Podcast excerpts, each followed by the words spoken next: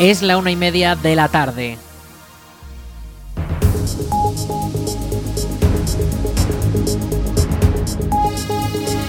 Buenas tardes, martes 7 de noviembre comenzamos el espacio para la información local en el 107.4 de la FM. Les habla Aritz Gómez. Aquí arranca una nueva edición de la Almunia Noticias.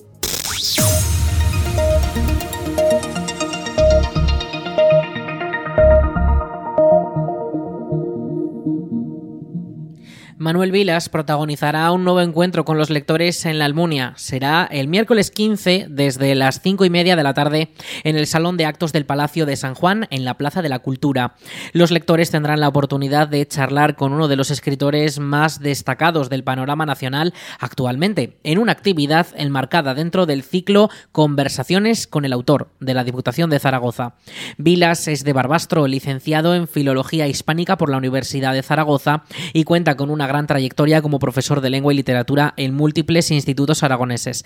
Ya de joven destacó como poeta y con 25 años fue seleccionado para escribir el himno de la comunidad autónoma de Aragón. Entre sus obras poéticas encontramos El rumor de las llamas de 1990, Resurrección de 2005 o Gran Vilas de 2012.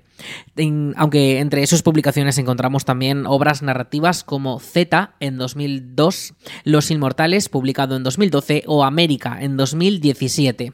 En 2018 publicó la obra Ordesa, una novela autobiográfica que rápidamente se convirtió en un fenómeno que le dio el título del libro del año en España y que cosechó una gran acogida en países como Italia o Francia y que ha sido traducido a más de 20 países. Ahora, ya como escritor referente de la, de la literatura española, ha publicado Alegría, que fue finalista en el Premio Planeta de 2019 o recientemente la obra Nosotros, con la que ha recibido el Premio Nadal de 2023. Recuerden, Manuel Vilas el miércoles 15 en un nuevo encuentro con los autores en la Plaza de la Cultura de la Almunia. Más información en laalmunia.es. La policía local de la Almunia ha informado que este martes 7 de noviembre y miércoles 8 de noviembre quedará prohibido estacionar en la Plaza de la Paz por las labores de poda en los árboles que se sitúan en este espacio. Les recordamos, durante el día 7, martes 7 y miércoles 8 de noviembre quedará prohibido estacionar en la Plaza de la Paz desde las 8 de la mañana hasta las 5 de la tarde por las labores de la poda de los árboles.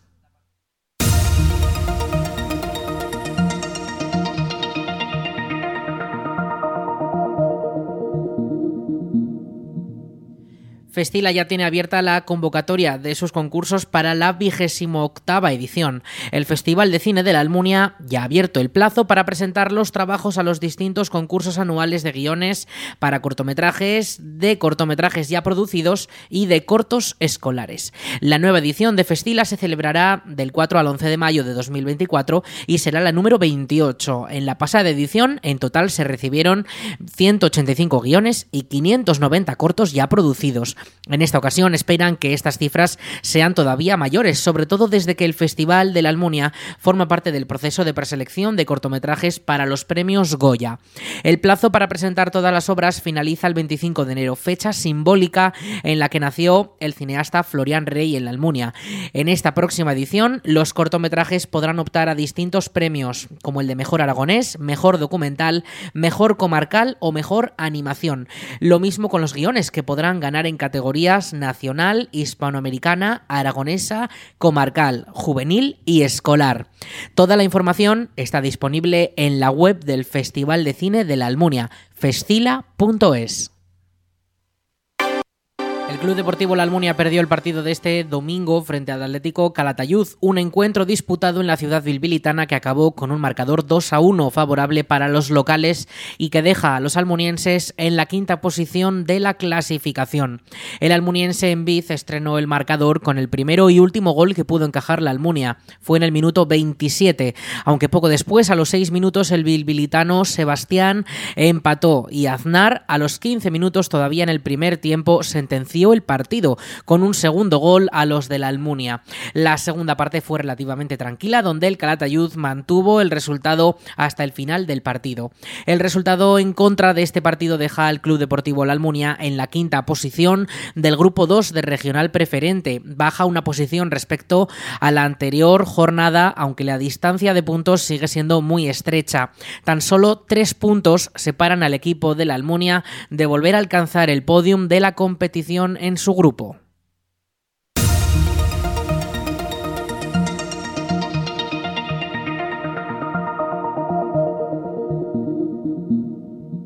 La comarca de Valdejalón cuenta con un servicio de punto limpio móvil que recorre los pueblos del territorio. El calendario para noviembre deja tres paradas en la Almunia. La primera de ellas el día 6 por la mañana de 10 y media a una y media en la Plaza de la Constitución. La segunda parada será el lunes 13 por la tarde de 3 y media a 6 y media en el Polideportivo. Y la última visita del punto limpio móvil de la comarca a la Almunia será el lunes día 20 por la mañana de 10 y media a una y media en el Polideportivo. Toda esta información para cada municipio puede consultarse en la web de la comarca valdejalón.es.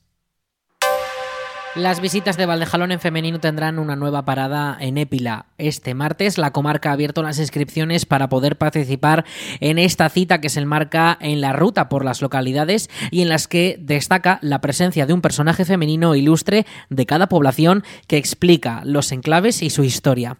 La siguiente parada de estas visitas será Épila, donde se explorarán los distintos enclaves locales y se podrá disfrutar de una visita guiada con explicaciones detalladas de cada lugar. Las inscripciones tienen un coste de 5 euros por persona y pueden realizarse desde el número de teléfono 976 81 18 80 en horario de 10 de la mañana a 1 de la tarde. Toda la información está disponible en la web valdejalón.es.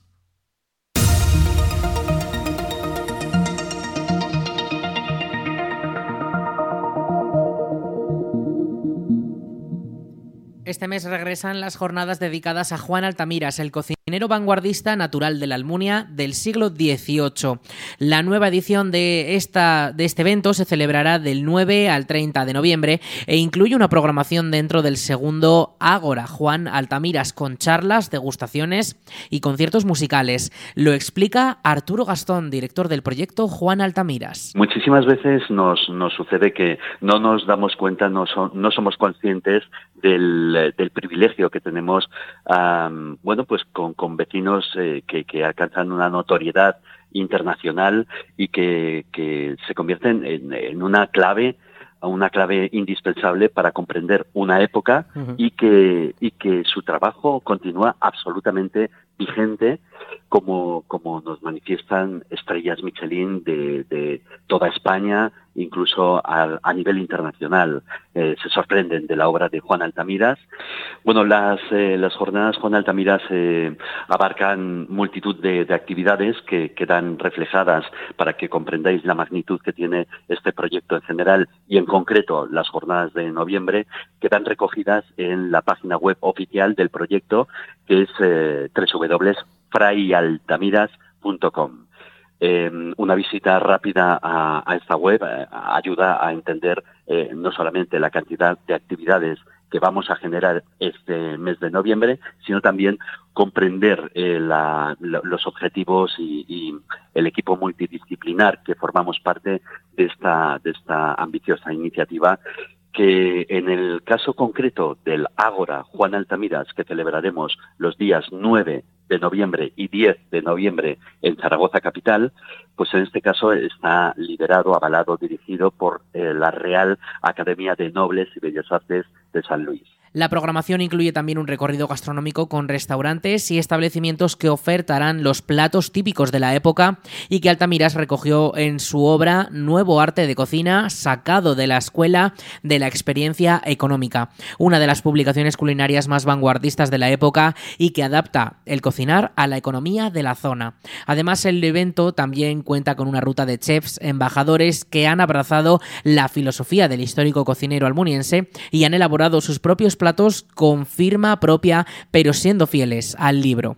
Todas las actividades programadas son de entrada libre hasta completar el aforo. Más información en la web frayaltamiras.com. Ricla volverá a vivir sus jornadas aragonesas de paleontología que alcanzan su decimocuarta edición.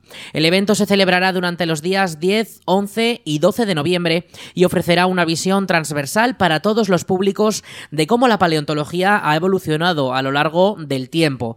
Escuchamos a Davinia Moreno, quien forma parte de la organización de estas jornadas, y a Mercedes Trébol, responsable del área de cultura de la Diputación de Zaragoza. Bueno, pues en las jornadas vamos a tener eh, diferentes actividades eh, que se resumen en tres o cuatro cositas, ¿no? Por un lado vamos a tener conferencias científicas, pero que no os asuste la palabra científica porque están pensadas eh, para que sean accesibles a cualquier persona, ya tenga conocimientos previos o no. Luego vamos a tener una mesa redonda el sábado por la tarde en el que vamos a hablar sobre cómo se divulga y cómo se difunden los conocimientos paleontológicos a la sociedad. Vamos a tener eh, una salida de campo a los yacimientos magdalenienses de Deza, en Soria, que nos van a acompañar investigadores de la Universidad de Zaragoza. Y también vamos a tener muchas actividades para los niños. El evento busca en esta ocasión ofrecer una visión transversal para todos los públicos de cómo la paleontología ha evolucionado a lo largo del tiempo. A diferencia de ediciones anteriores, en esta ocasión las jornadas no están centradas en un periodo geológico concreto. Uno de los actos centrales de esta edición es una mesa redonda histórica en la que intervendrán siete celebridades del mundo científico. Una cita única que podrá vivirse el domingo antes del cierre de las jornadas. En las jornadas de paleontología de Ricla siempre se hace un homenaje a una figura que ha sido de especial relevancia en el tema que se trata en esa edición. En este año, como decía, el lema es Paleontología en Evolución. Y hemos querido homenajear no a una persona, sino a tres. En concreto, a los tres codirectores del proyecto Atapuerca. El proyecto Atapuerca, yo creo que todo el mundo conoce Atapuerca, es uno de los proyectos más relevantes a nivel nacional e internacional que han catapultado a la ciencia española en el extranjero. Y mm, queríamos hacer un homenaje a, estas tres personas, a Juan Luis Arzuaga, a Eudal Carbonell y a José María Bermúdez de Castro, porque se jubilan en el año 2024, dejan la dirección de los yacimientos después de más de 40 años. Y em, claro, el proyecto no se va a quedar huérfano. Hay unas personas que les van a suceder, que son Marina Mosquera, María Martínón Torres y José Miguel Carretero.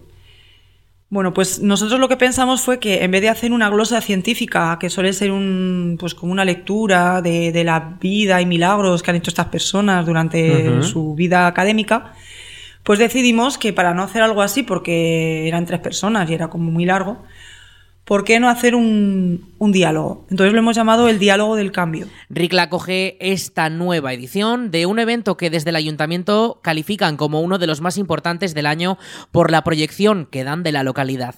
Escuchamos a Ignacio Gutiérrez, alcalde de Ricla. Se han preparado unas jornadas muy entretenidas, tanto para lo que son gente eh, experta en paleontología, como pues para niños y para gente pues que tenga esa curiosidad de, estos temas que básicamente en una medida u otra a todos nos ha llegado a interesar en un momento de nuestra vida los dinosaurios, la evolución.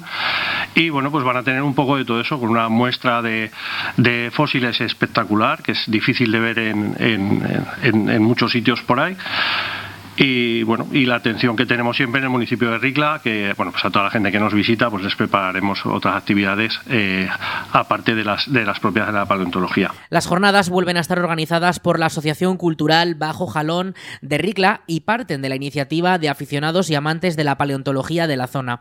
El evento cuenta además con la colaboración de la Universidad de Zaragoza y del Centro Nacional de Investigación sobre la Evolución Humana de Burgos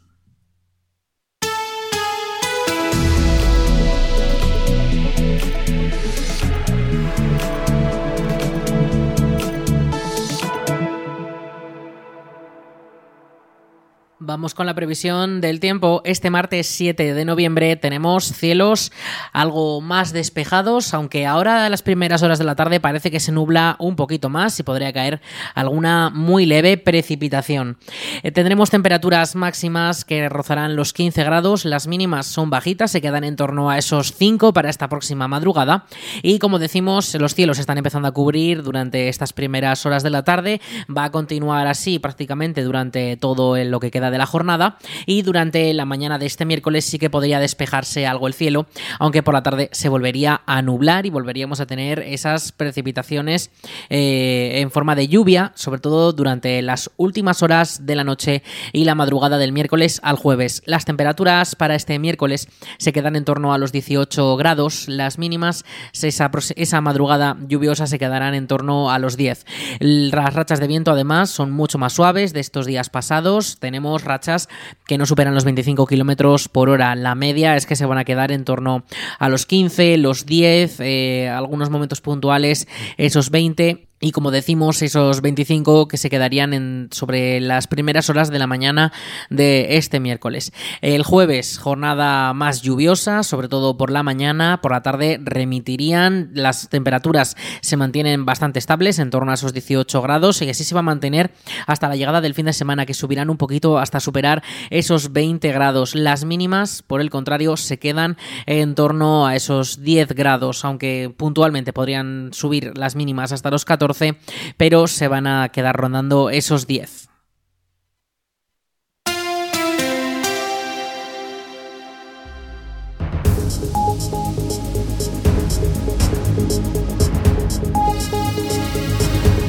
Y hasta aquí toda la información local en el 107.4 de la FM en la Almunia Radio. En unos minutos, a las 2 de la tarde, llegan nuestros compañeros de Aragón Radio Noticias para ampliar toda la información autonómica nacional y en todo el mundo.